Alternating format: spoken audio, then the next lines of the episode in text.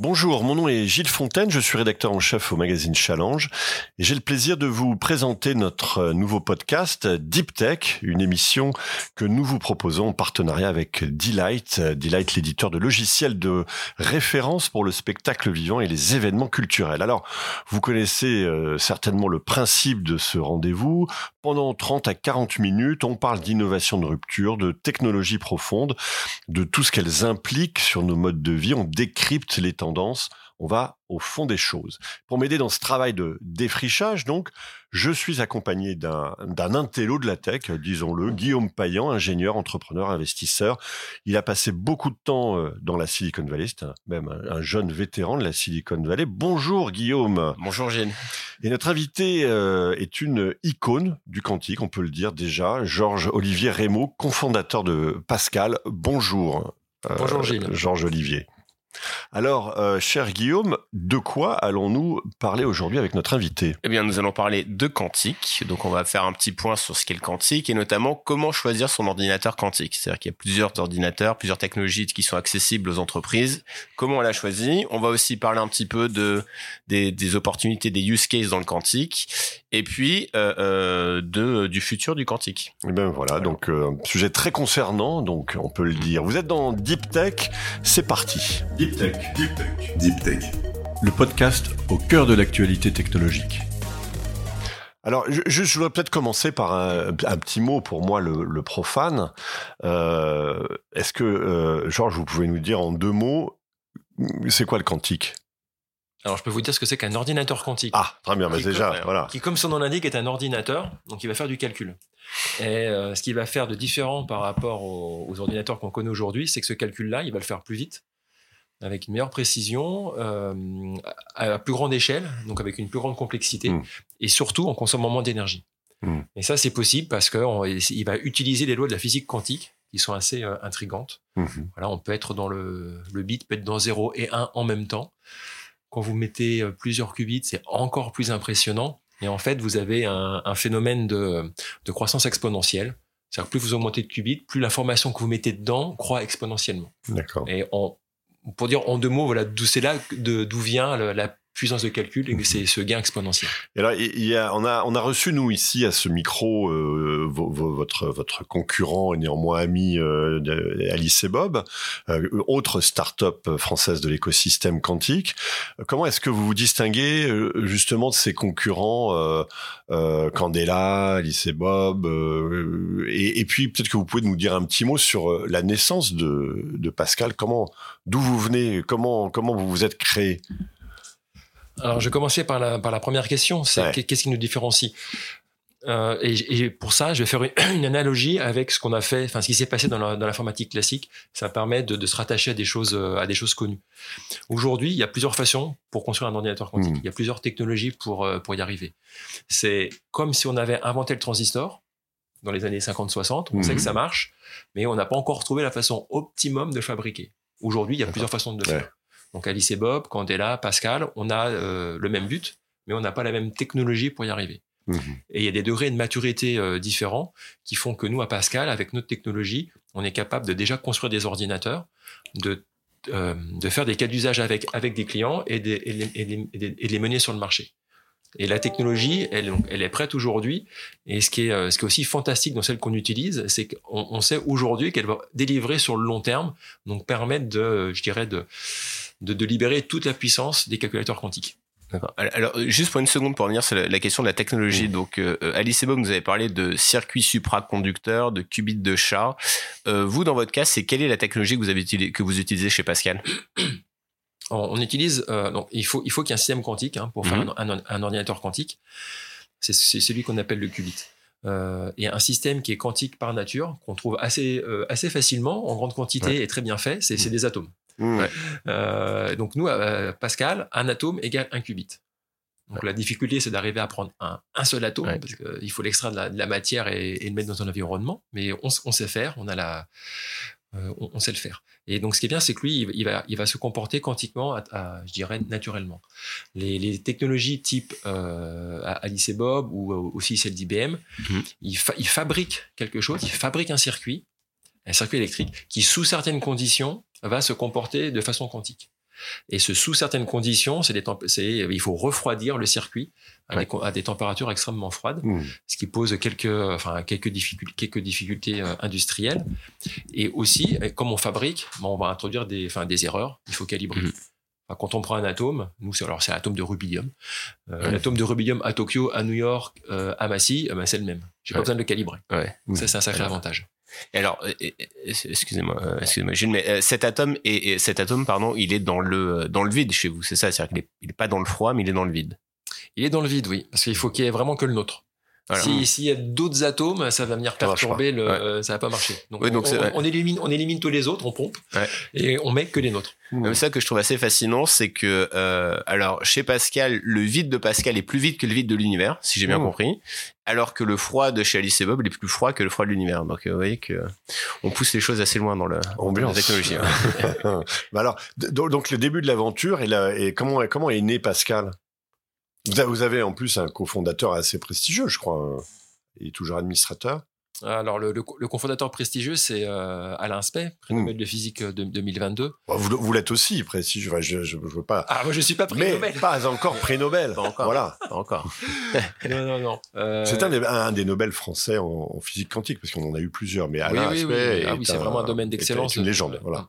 C'est un, c'est un domaine de- de- d'expertise. Ben, écoutez, dans la légende d'Alain, euh, il m'a donné le goût de, et l'envie de faire de la physique quantique quand j'étais étudiant. Vous étiez son étudiant? Pas, pas- pas directement, directement. mais a- avant d'être euh, d'être en physique, enfin dans les toutes premières années de d- d'étudiant, voilà, j'ai lu un article sur son expérience Mhm. et, euh, et ça m'a donné vraiment le goût de, de, de m'y intéresser. Et après, j'ai orienté toutes mes études euh, là-dessus. Donc c'est presque le début de l'aventure de Pascal. Après, je suis allé faire ma thèse dans le même euh, laboratoire qu'Alain Spey, c'est l'Institut d'optique, mais pas dans le groupe de recherche, À Saclay. à Saclay. Le Donc euh, Saclay. Alain n'était pas mon, mon- mon superviseur, mais j'ai- euh, j'étais supervisé par un de ses anciens étudiants, Philippe Grangier, Mhm. qui, euh, qui était l'auteur de l'expérience qui a valu à Alain le prix Nobel. Donc Alain m'appelle son petit-fils. Ah oui. voilà, je suis très flatté d'être le petit-fils d'Alain. Et donc moi, pendant ma thèse, au début des années 2000, Alain, qui, euh, qui est un chercheur euh, brillant, évidemment, et il, il a aussi, il est aussi ouvert sur le monde de l'entreprise. Mhm. Et à cette époque-là, il nous disait, ah, mais les jeunes, créez des entreprises, euh, utilisez le quantique pour faire des entreprises. Au début des années 2000, c'était pas forcément, hein, c'était ouais. pas évident. Bah ouais. Euh, J'étais le premier sceptique. Bon, mais voilà, 20 ans, après, 20 ans après, j'ai créé Pascal avec lui. Oui, parce que ça a toujours été l'éternel problème, ça, de- de- notamment en France, de faire sortir les chercheurs de, de leur laboratoire, de les faire sortir de leurs travaux de recherche, euh, notamment, notamment pour ce qui concerne la recherche fondamentale, et de, de mettre ça dans le champ applicatif. Et, et- et en fait, vous y êtes allés ensemble, on peut dire. Oui, oui, tout à fait. est né, là-dessus avec l'idée très rapidement de pouvoir des- des- tr- trouver des applications concrètes euh, à vos travaux. Oui, c'est exactement ça. Aujourd- Aujourd'hui, enfin, en France, euh, on- il y a une excellence scientifique dans, dans la recherche académique en quantique. C'est pour ça que euh, on a autant de, de- de bonnes publications, autant de bons laboratoires. Ce qui est nouveau, c'est qu'on commence à avoir des entrepreneurs qui veulent sortir de ces laboratoires-là. Voilà, vous avez cité Mhm. Alice et Bob, Candela, Pascal. Je pense qu'aujourd'hui, euh, en France, il y a autant de startups de hardware quantique qu'aux États-Unis. Ah ouais. C'est quand même assez incroyable. Ouais. Donc, c'est- ça illustre ça. Enfin, au-delà des trois, de ces trois euh, que vous venez de citer, enfin, il y, a- il y a quoi d'autre euh, Il il y a WeLink, qui fait pas exactement du calcul quantique, mais qui développe des, des briques Mm. technologiques pour, euh, qui, qui vont servir pour les futurs ordinateurs. Et il y a la société euh, grenobloise, Go- Gobli, excusez-moi si je prononce mal le, le, le mot, hein. qui, qui est une spin-off du CEA. D'accord, Euh, d'accord. Et, et donc aujourd'hui, Pascal, c'est quoi? Vous avez donc un ordinateur qui fonctionne, vous avez des clients, vous avez des, des, euh, des applications, vous en êtes où? Donc, et, et dans l'histoire de la création, moi, ce qui m'a, ce qui a déclenché le, pour moi, hein, le, Mm. et mes cofondateurs aussi, l'idée d'y aller maintenant, c'était qu'on voyait des applications à court terme. Et quand vous voulez développer, développer un nouveau marché, euh, parce que le marché de l'ordinateur quantique, il faut le créer aujourd'hui. hein. Hmm. Et ben, et ça se fait avec des clients, c'est ça avec des cas d'usage. Moi, moi, je l'ai appris, j'ai appris ça quand j'étais, euh, quand j'étais jeune ingénieur. Euh, Si vous construisez une, une belle machine mais qu'il n'y a pas de client, et ben en fait votre machine elle sert à rien. Hmm. Donc euh, très très vite, on a voulu, on, on s'est dit, il faut qu'on il faut qu'on construise des applications sur cette technologie-là. Et il y avait en, en plus, au-delà de ça, il y avait une sorte d'intuition qui était de se dire que la technologie qu'on a, elle va, elle, elle va marcher justement, elle va marcher aujourd'hui. Elle va marcher sans avoir besoin d'attendre encore une révolution technologique. C'était euh, c'était ambitieux, c'était un peu osé. Et quatre, et quatre ans après, bon, on a Mm. démontré que ça marchait. Ouais, on, a, on a des cas d'usage qui fonctionnent avec des clients. Mmh, mmh. Et là aussi, faut- il faut bien, euh, il faut bien mettre le, le contexte. Les cas d'usage qui fonctionnent sur des, ordi- de- sur des ordinateurs quantiques, il n'y a pas que Pascal qui le fait. Mm. Mais ce que fait Pascal de différent, c'est qu'on le fait à l'échelle, à la bonne échelle du client.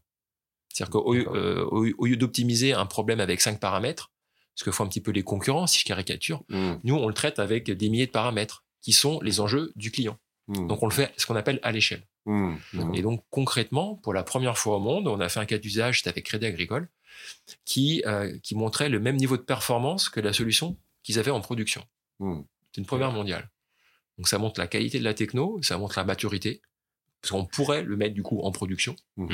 Et, et ça, on est, on est les pionniers. Et c'est vraiment ce qui nous différencie de, Et, les avantages du quantique sur ce cas précis euh, par rapport en fait au système qu'ils avaient déjà en production, c'était le fait que ça allait plus vite, que c'était moins cher, que ça consommait moins d'énergie. Alors, euh, y a, on fait aussi bien que ce qu'ils font maintenant avec Ouais. moins d'énergie. Donc D'accord, ça, c'est dé- déjà, c'est déjà un angle, hein, Mhm. euh, parce que le, les supercalculateurs qui font du calcul, c'est des gouffres à, à électricité. Mhm. Nous, notre ordinateur, vous le branchez dans votre cuisine. D'accord. C'est pas, c'est voilà, c'est l'équivalent de, de 4 à 5 sèche-cheveux en consommation électrique. D'accord. Donc c'est le premier avantage. Mais c'est gros. C'est gros, euh, ça fait, ça doit faire 2 mètres cubes. C'est pas, euh, c'est gros par rapport à un ordinateur. En fait, si vous comparez ça, si vous comparez ça à un supercalculateur, c'est Oui, c'est tout petit. C'est tout, oui. Ça, ça rentre sans problème. Mmh. Ça rentre sans Mais problème. ça, vous l'installez pas chez vous. C'est vous. Enfin, quel est votre modèle d'ailleurs, euh, votre modèle économique? Vous, vous le vous louez. C'est un peu comme pour les supercalculateurs d'IBM, les Watson et autres. Vous vous louez euh, un temps, une capacité de calcul euh, ou comment ça se passe? Ou vous installez, vous vendez vos ordinateurs déjà On fait les deux. euh, D'accord. On fait les deux. Il y a des machines qu'on a, qu'on a vendues, qu'on est en train d'installer dans les, dans les centres de, de calcul européens. Donc, le- il y en a un en, en- Allemagne à Jülich et un deuxième qui euh, au TGCC, donc le, le, le supercalculateur du, du CEA, aussi de la Mhm. région parisienne. C'est un ordinateur qui est acheté par, le, par Gensi. Et on est en train de. On va les installer pour cette année. Ils vont être opérationnels en 2024. Ça, et ça aussi, c'est une première mondiale. Mhm. Et en plus, on offre aussi un accès euh, à distance. Donc les gens, se, se- comment ça, ça, marche Comment ça? Vous vous leur louez euh, un temps euh, C'est des, des heures de Exactement. Exactement. On, on loue du temps de calcul et alors on fait, on fait pas que ça parce que euh, enfin, le, on, on offre tout l'environnement d'accompagnement euh, pour les utilisateurs pour qu'ils puissent programmer l'ordinateur quantique sans avoir besoin de comprendre enfin comment fonctionne le qubit. Donc on offre toute la couche logicielle d'abstraction. Euh, donc c'est euh, dont l'interface et l'architecture de- d'accès au cloud, mais c'est aussi des librairies. Donc euh, les librairies, c'est des algorithmes quantiques qui résolvent des problèmes euh, mathématiques. Mm. Et à partir de ça, vous construisez votre, euh, enfin, l'utilisateur construit son application. Mhm. Et aujourd'hui, grâce à tous ces outils, moi je suis très fier de dire que euh, le hackathon qu'on a organisé l'année dernière pour célébrer le 400e anniversaire de, de la naissance de Blaise Pascal, il a été utilisé par plus de 700 étudiants qui, Dans- qui, qui, ouais. qui sont pas, qui viennent pas du quantique, qui sont des data scientists Dans le monde entier. dans le monde entier, Ouais. Mhm. parce que on a tous ces outils-là qui sont qui ont été développés, qui sont à disposition. Je voulais juste revenir un instant sur le sur votre ordinateur parce que vous avez dit que c'était en fait une grosse boîte de 2 mètres cubes. Euh, parce que ce On qui est intéressant, capot là. non parce que ce qui est intéressant c'est que euh, on a tout- souvent tendance à imaginer en fait un ordinateur quantique comme cette espèce de pieuvre, Mm. vous voyez là, le frigo qui euh, qui va qui va tout refroidir alors que vous dans votre cas c'est pas du tout la même Mm. chose parce que votre technologie est différente. Donc c'est une grosse boîte votre votre ordinateur quantique. alors il n'y a, pas de frigo effectivement, et euh, ce qu'on va trouver dans la dans notre ordinateur, c'est une ce qu'on appelle une enceinte à vide. On l'a dit, il faut que, il faut, il Ouais. faut que le qu'on enlève tous les autres atomes. Donc c'est une c'est une boîte en métal, hein, c'est comme une c'est comme une marmite. Dans, dans le jargon, on appelle ça une gamelle. Et euh, après, comme on contrôle nos qubits avec de la lumière, vous allez avoir, vous allez trouver tout un système euh, assez complexe d'optique avec des lasers, des lentilles, des miroirs pour mettre en face les, les- tous les faisceaux, et puis enfin une caméra pour euh, regarder et voir les qubits et les mesurer à la fin. Donc maintenant, on a, on a, on a votre ordinateur, on a d'autres ordinateurs, on a plusieurs choix. Moi, je suis une entreprise. Je me dis, tiens, c'est vachement bien, on peut, on peut tester des choses dans le quantique. Je peux euh, potentiellement faire des choses que je fais déjà, mais de manière beaucoup plus efficace énergétiquement. Je peux tenter de nouvelles choses. Comment on choisit son ordinateur quantique aujourd'hui? Alors il y a une première réponse qui est très simple, c'est il faut prendre ce qui existe. Ouais. Donc- et, donc, et donc là, vous allez prendre celui de Pascal. Parce que vous êtes les seuls. Ah, Il y a IBM aussi qu'on a. D'accord. Mais voilà, si euh, pour des. Pour qui suit la même, euh, la même voie que vous, euh, IBM ou... Pas la même techno. Hmm, Pas la même C'est pas, techno. c'est pas la même techno et euh, je dirais heureusement pour nous parce que c'est ça qui nous permet de, de, les, de les concurrencer et de faire aussi bien qu'eux aujourd'hui. Hmm. On a une technologie différenciante. D'accord. Mais bon, voilà, pour des enjeux de souveraineté, euh, si voilà, si vous voulez euh, travailler avec un acteur français, euh, c'est Pascal. Mais alors, on, va, on reviendra de toute façon sur cette histoire de, con- de concurrence avec ces grands, ces, ces grands acteurs américains ou asiatiques. Mais c'est vrai que la question de Guillaume est intéressante sur le, sur le, le fond. Enfin, imaginons que les, les trois technologies soient, euh, soient opérationnelles et disponibles dans le- pour les entreprises. Comment est-ce qu'il y a, je sais pas, moi, moi, je, je, je, me- je me dis, puisque si on reprend le- l'analogie euh, Mac contre PC. euh, Si je suis graphiste, il vaut mieux que j'aille euh, que j'achète du du Pascal. Si je fais du de la météo, je fais enfin com- comment ça marche?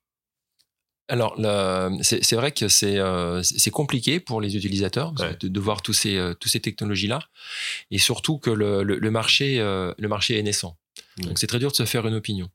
Et plutôt que de lire des choses et de se faire une opinion à partir de ce que les gens pensent, il faut essayer. Il faut, il faut que euh, les utilisateurs se créent leur propre opinion, que c'est extrêmement important. Hmm. C'est le meilleur moyen de, euh, de, de savoir ce qui va être euh, utile pour eux et comment ça va être euh, utile pour eux. Hmm. Donc la réponse euh, en, en cours, c'est il faut essayer différentes technologies. Et c'est euh, c'est extrêmement important. Et pour, pour illustrer ça, je peux vous raconter ce qui s'est passé avec le, avec le Crédit Agricole, Ouais, qui, est- ouais. qui est, euh, qui est un de nos premiers clients, et avec qui on a implémenté un cas d'usage qui aujourd'hui est toujours le, le cas d'usage le plus ambitieux implémenté sur un, Mmh. ordinateur quantique. Devant ces résultats, moi j'étais très excité.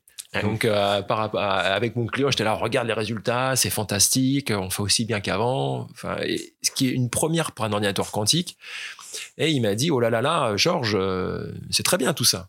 Hmm. Mais moi, ce qui m'intéresse, c'est de comprendre comment ça marche. Ce qui m'intéresse, c'est de, euh, de comprendre à quoi ça va me servir dans deux ou trois ans quand on sera Ouais. en production. Et j'ai besoin de former mes équipes. Et c'est ça qui est fondamental pour moi. Et ça, en fait, ces trois, critères-là, c'est des, connaissances stratégiques que doivent avoir les, euh, les grandes entreprises pour se forger leurs propres opinions, pour euh, définir leur, euh, leur roadmap. S'ils font leur roadmap en lisant les, les press releases et euh, ce qui se trouve sur Internet, ils, ils vont se faire une, une fausse idée. Et, et- et donc avec le avec le Crédit Agricole, ça c'est ça s'est réglé comment alors Finalement, le, le- le- leur idée à eux, c'était d'utiliser du temps euh, chez vous et du conseil parce que vous, vous fournissez, j'imagine aussi du conseil. Euh, vous laissez pas le, le- le client se débrouiller tout seul avec sa, sa grosse machine euh, qui fait un peu peur. Euh, oui, oui. Oui, il y, a- il y a une première phase de, de, de conseil pour accompagner, le- pour accompagner les partenaires, c'est extrêmement important. C'est ces phases-là que, que, que je disais, voilà, ils veulent Mm. apprendre, ils veulent comprendre comment ça marche et se, se forger leur opinion. Donc oui, il y, a une, euh, il y a une phase de conseil. Après, il y a quand même une phase d'implémentation au travail qui est très, euh, qui est, qui est très pragmatique. Et, c'est avec, et, c'est- et avec tous ces ensembles-là, après, on peut se poser la question de euh, est-ce qu'on passe en production? Mhm. et là, on pense Ouais. qu'on est à, on est à 2-3 ans, avec la technologie de Pascal, de pouvoir passer en, en production. C'est-à-dire qu'il y a un, cl- un client, alors ça peut être Crédit Agricole, qui va se dire, ah oui, moi aujourd'hui, j'ai un intérêt économique à utiliser des solutions quantiques de Pascal. Vous avez combien de clients? Parce que vous citez le Crédit Agricole. le- On en a euh, quasiment une quarantaine, une quarantaine? qui, qui sont globaux, hein, c'est Ah oui, c'est ça. C'est pas que des clients français. Il y a, du- il y a du. Non, non, on a BMW, on a euh, Johnson Johnson, BASF, on en a en Corée, euh, je pense à LG et POSCO.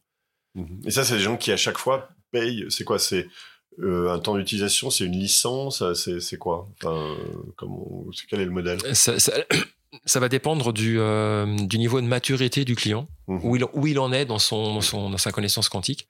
C'est des clients, parce qu'ils Mhm. payent, hein, c'est euh, Bah ouais. important. Donc il y en a où on va venir euh, un petit peu euh, euh, faire euh, défricher les cas d'usage.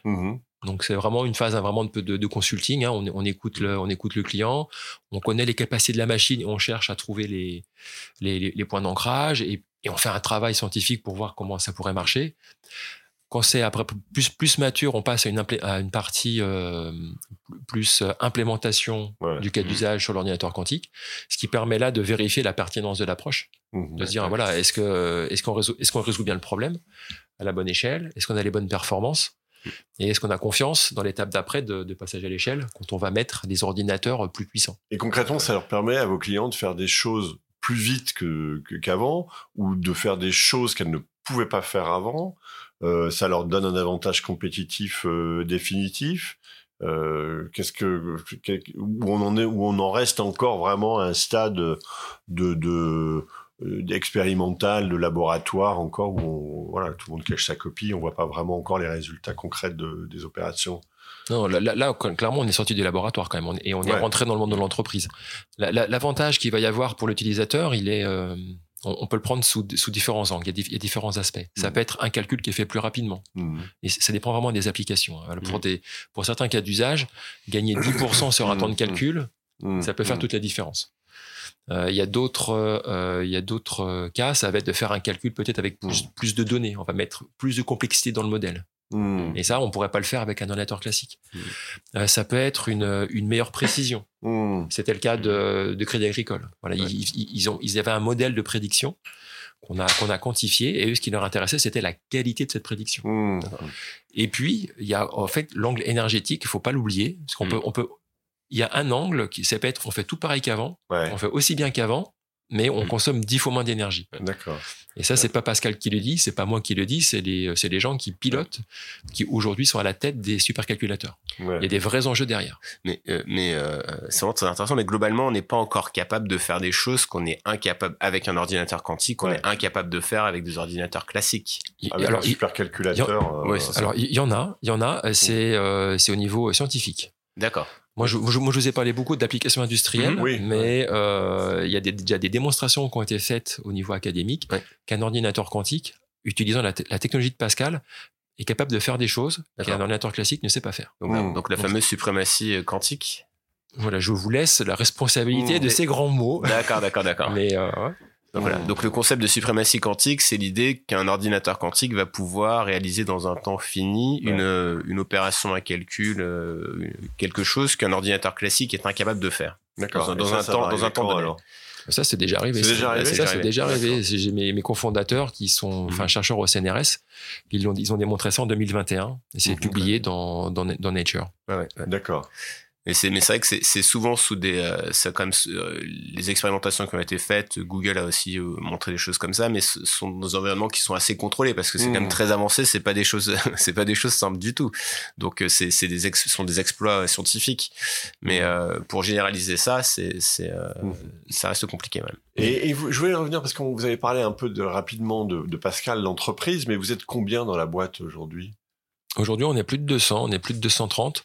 Euh, on a des, euh, des, des implantations euh, globales. Mmh. Enfin, on a une, on a une entité en, au Canada, on a une deuxième usine au Canada. On est en train d'ouvrir des bureaux en Corée. Une usine, une usine de fabrication, oui. La première, la première est à Massy. D'accord. Et on en a ouvert une euh, au Canada. Mmh. On l'a inaugurée il y, a, il y a quelques mois là avec les avec les ministres québécois. Ça ressemble à quoi une usine d'ordinateur quantique?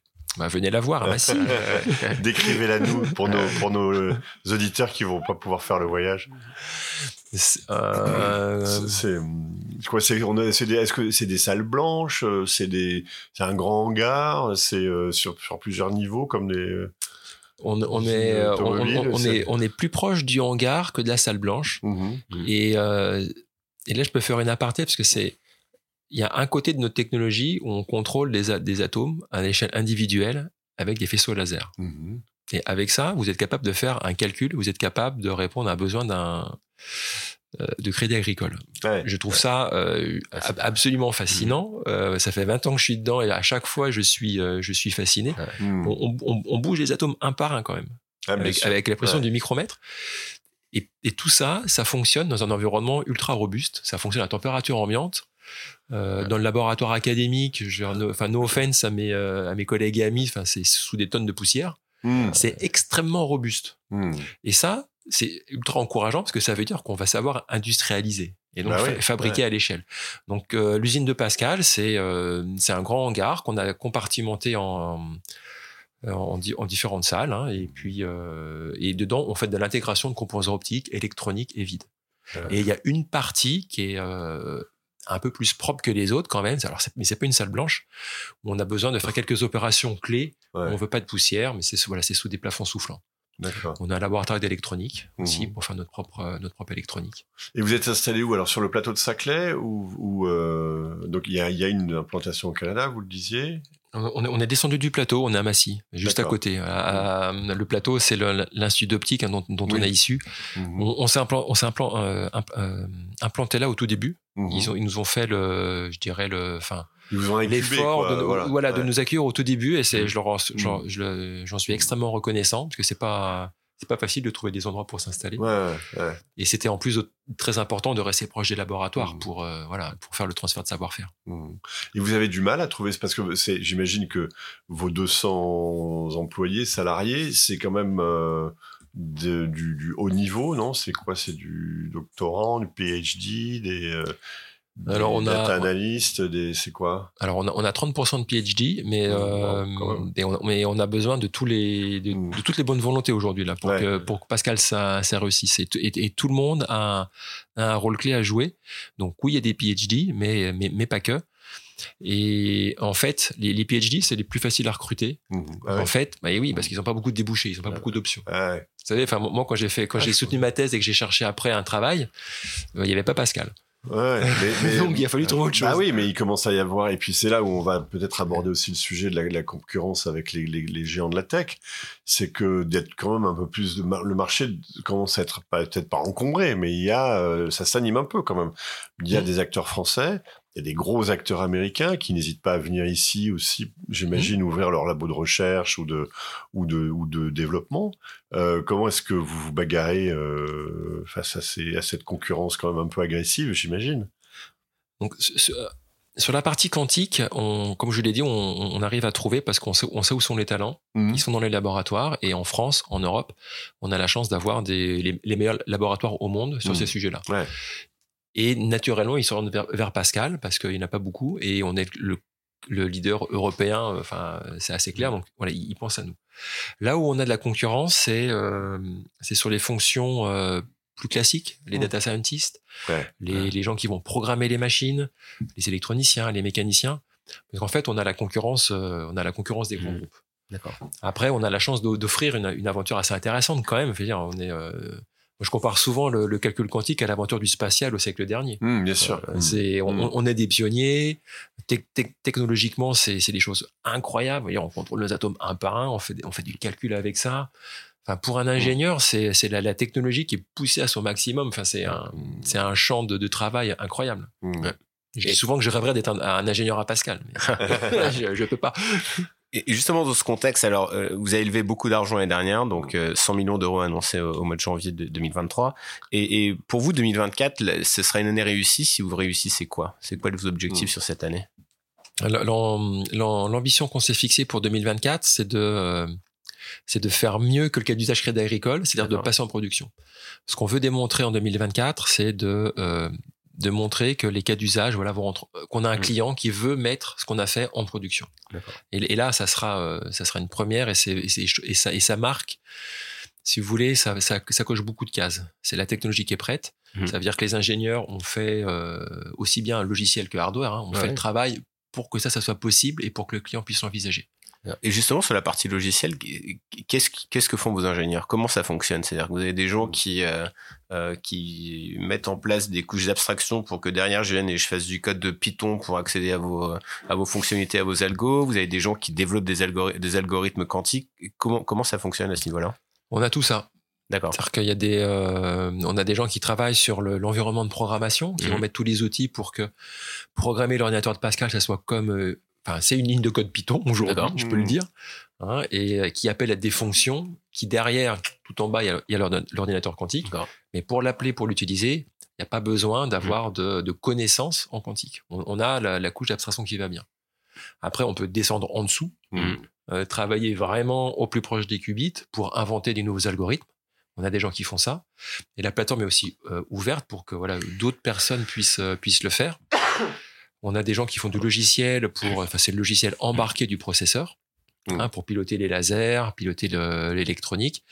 Et puis, je crois que j'ai dit, enfin, tous les ingénieurs qui vont faire l'infrastructure, environnement de programmation, accès à distance, Et justement, sur ce, sur ce stack logiciel, comment vous voyez les choses évoluer? C'est-à-dire qu'on va avoir plusieurs concurrents ou plusieurs sociétés avec des, des, des stacks, quoi, des, des, des logiciels complètement différents.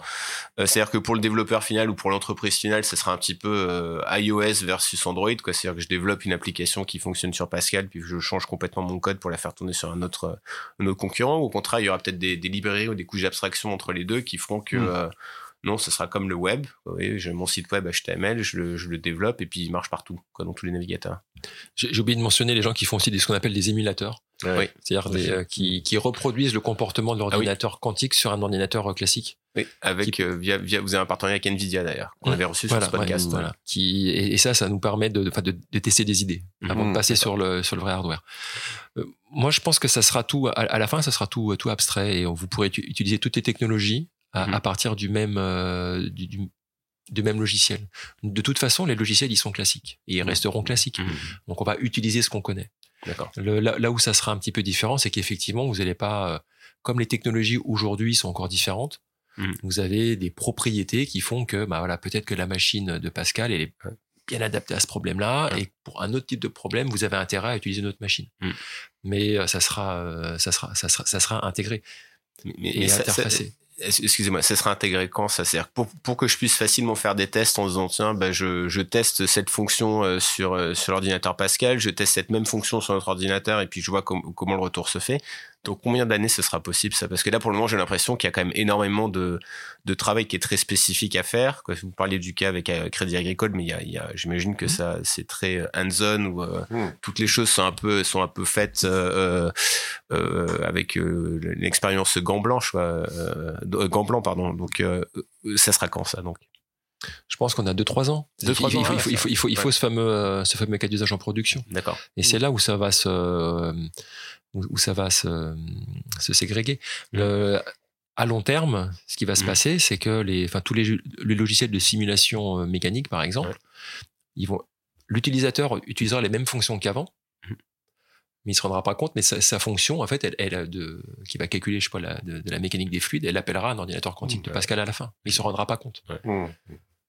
Et, et à, à la fin, euh, est-ce que vous n'allez pas vous faire acheter par Google ou, ou Microsoft ou, IBM euh, On ne voit pas de grands acteurs français ou européens se positionner sur le sujet. Euh, est-ce que vous n'avez pas de difficulté euh, Est-ce que l'argent que vous avez levé vous suffit à, à vivre tranquille pendant un certain temps? J'ai l'impression que vous êtes un peu plus concurrencé par euh, les gens qui vendent de l'IA générative, là, en ce moment, pour Ouais. la levée de fonds. Euh, que- comment est-ce que vous voyez l'avenir de ce côté-là? Est-ce que vous êtes plutôt optimiste? Est-ce que vous pouvez vous bagarrer contre des, des mastodontes, euh, comme notamment ces groupes américains, qui ont une puissance de feu quand même phénoménale par rapport à vous? Alors oui, on peut se, oui, on peut se bagarrer. Aujourd'hui, notre premier concurrent, c'est IBM. Mhm. Et on est capable de, comment dire, de se comparer à IBM parce que encore une fois, c'est pas la même technologie. Enfin, il faut un angle différenciant. Voilà, il faut pas être une start-up et attaquer IBM avec les mêmes avec Bah les ouais, mêmes bien armes. sûr, ouais, ça ouais. ferait pas de sens. Donc on a des armes différentes qui est, qui est la, la technologie. Et c'est ça qui vraiment qui nous différencie. Euh, les équipes quantiques, même chez les mastodontes, aujourd'hui, elles sont pas si grandes que ça. Ok. Euh, C'est-à-dire, par bah, exemple, chez un IBM, ils sont combien? Ils sont 300, 400 euh, Oui, c'est ça. ouais. et Google, euh, je crois qu'ils sont 200 ou 300. Mhm, mhm. Donc c'est pas c'est pas des euh, c'est pas des grosses équipes.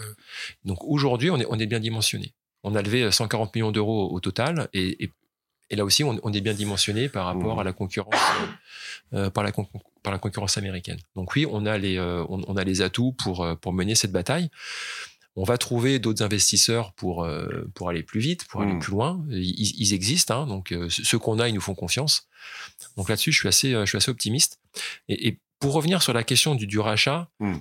elle, est- elle est intéressante parce que je trouve que c'est un petit peu le, le plafond de verre qu'on voit, euh, qu'on peut voir parfois en Europe.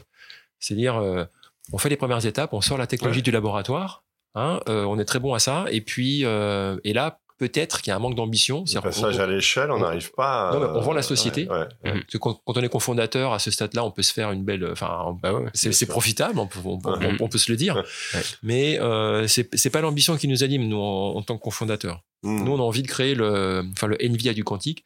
On a envie de créer le premier, euh, le premier Gafa français. Mhm. Et c'est et c'est ce qu'on veut faire. Et, et- et vous, vous pensez qu'on effectivement, vous avez évoqué la, la, question de la souveraineté, c'est quand même fondamental pour un, pour des Français, des Européens, de disposer de cette technologie et de ne pas dépendre à nouveau euh, Mais bien sûr. d'acteurs ou d'industries étrangères. Quoi. Bien sûr. Et c'est évident, euh, parce que les, enfin, les, tous les moyens de calcul qui existent aujourd'hui sont essentiellement américains. Mmh.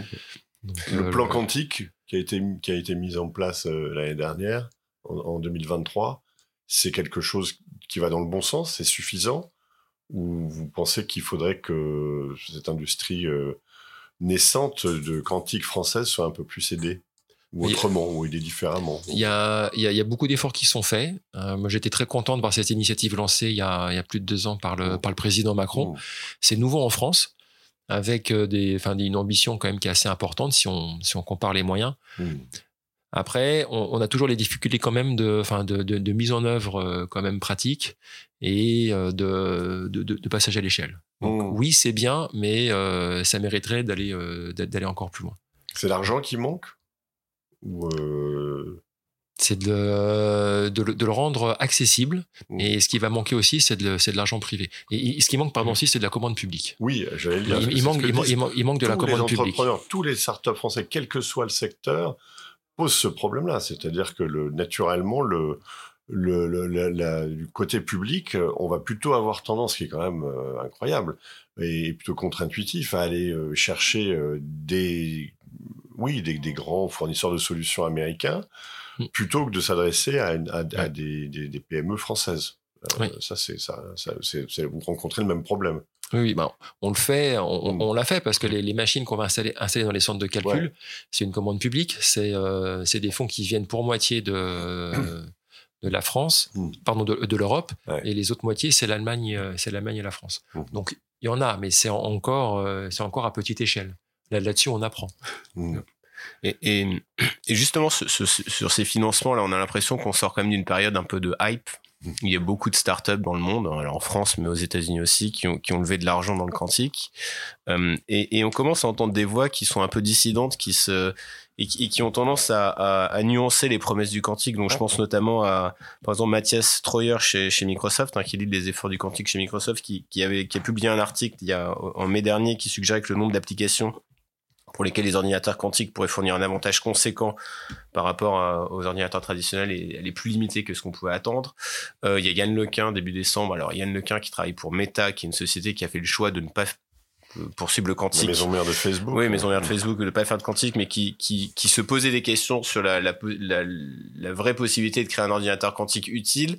Euh, Est-ce qu'on n'est pas en fait un petit peu comme euh, un moment dans l'IA où il y avait cette, cette, euh, ce pic de, de promesses, de de- d'attentes, d'excitation, et puis qui a été un peu déçu? Donc euh, on a vu qu'il y avait plus donc les fameux AI winters, comme ils appellent, les hivers de l'IA. Mm. Est-ce qu'on est-ce qu'on n'est pas face à un risque de d'hiver du quantique? Alors, la- la- la- un premier élément de réponse, c'est de se dire que, euh, enfin, il n'y a pas tant de, de hype que ça dans le quantique. Croyez-moi, par rapport au monde de l'IA, on est des petits joueurs. Vraiment, hein. Euh, voilà, Pascal, on a levé 140 millions. On est une entreprise avec 200 employés, on a des clients, on a des machines et du hardware. Si on regarde un Mistral qui a levé, je crois, 300 millions, ils étaient 14, ils n'ont pas encore de produits. Mm. Donc c'est bien qu'ils le fassent, mais euh, en, ter- en termes de. Donc le hype de- de est pas chez vous, quoi, Non, non, le, le- le- le- le hype, le hype n'est pas chez nous. Deuxièmement, moi je trouve que le, le hype c'est bien. Qu'il faut regarder sur un moteur de translation, de traduction euh, d'intelligence Mm. artificielle, hype, ça se traduit par excitation. Ouais, ouais. Et euh, croyez-moi, quand vous faites un ordinateur quantique, si vous vous levez le matin et que vous n'êtes pas excité par ce que vous faites, ça va être un peu difficile. Donc l'excitation, ça a du bon. Après, il Mhm. faut pas aller bien sûr de, de l'autre côté. Euh, et euh, après, de manière plus plus rationnelle, quand on regarde ce que fait la, la physique quantique de- depuis ses tout débuts, depuis quasi, enfin depuis 100 Mhm. ans, elle, a- elle elle a toujours délivré. C'est Mm. c'est une science qui a euh, qui n'a jamais été mise en défaut. Euh, elle répond à énormément de questions. Donc c'est un succès scientifique. Quand on regarde les développements des euh, de l'ordinateur quantique, moi je suis juste sidéré. Il y a 20 ans, quand je sortais de thèse, j'y croyais pas. Mm. Euh, je me suis dit, c'est bon, c'est de la recherche. Je dis que je fais un ordinateur quantique, c'est bien, ça permet de financer ma, de financer ma thèse, mais je- j'y croyais pas. Mm. 20 ans après, je crée une entreprise et j'ai des Mm. clients Mm. ça va extrêmement vite. Le, euh, toutes les, les questions que les gens se posent on y, on, y répond euh, petit à petit. Il y a quatre ans, on n'avait pas de cas d'usage. Mmh, nous, c'était ouais. une intuition qu'on avait à Pascal de dire qu'on va y arriver. Et votre vision, c'est qu'un jour, il y ait des, des ordinateurs quantiques euh, pour le grand public? Comme, comme Bill Gates, vous rêvez d'un ordinateur quantique dans chaque foyer euh. Peut-être. Au- Aujourd'hui, non. Aujourd'hui, non. Mais, mais peut-être. Et, euh, et ce, qu'on, ce, que, ce que je vois aussi, c'est que le, le, le hardware s'améliore. Sur la technologie de Pascal, aujourd'hui, il y a des, dans, dans les laboratoires de recherche, il y a des démonstrations de, de briques technologiques qui ont été faites, Ouais. qui montrent que euh, on, on va continuer sur cette, sur cette lancée. C'est quand même assez incroyable. C'est la seule technologie qui fait ça, d'ailleurs. Et euh, ah oui, ce qui s'améliore aussi, c'est le développement logiciel. Hmm. En fait, c'est des, on a besoin des deux. Ouais. Hein, et le hardware s'améliore. Le logiciel, les gens du logiciel s'emparent de ces nouvelles technologies-là, on- sont créatifs. Ce qui fait que bah, la- le hardware s'améliore, la, la barrière d'entrée diminue, Mm. Et bah, à un moment, ça va se croiser. Et, et- et dans cette bataille du quantique, justement, avec toutes ces sociétés, qui, qui va gagner? Ce sera le meilleur hardware? Ce serait justement la, la- la société avec la meilleure solution logicielle? Comment vous voyez les choses évoluer? C'est euh, c'est rarement la meilleure technologie qui gagne Oui. euh, à la fin. Donc, euh, à Pascal, on a, on a une des meilleures. Donc, fort de ça, on, on construit une- la bonne stratégie pour, euh, bah, pour éviter que la, que la prophétie se réalise. Et ça, je pense que c'est des, euh, c'est des choix de, de stratégie. Ce côté, euh, allons, allons- voir les clients tout de suite. Il y a des gens sceptiques. euh, et c'est vrai qu'on n'a pas encore démontré qu'il y a un intérêt économique. Mm.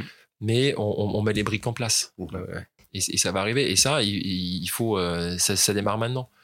Quand il y a une nouvelle technologie qui émerge, il y a, t- il y a toujours une prime au premier, au premier adoptant. Mhm. Hein, et euh, aujourd'hui, on pense que, que, 80 que- que 90% pardon, de la valeur créée par les ordinateurs quantiques va bénéficier aux 10% qui, Ouais. qui auront été les premiers adopteurs.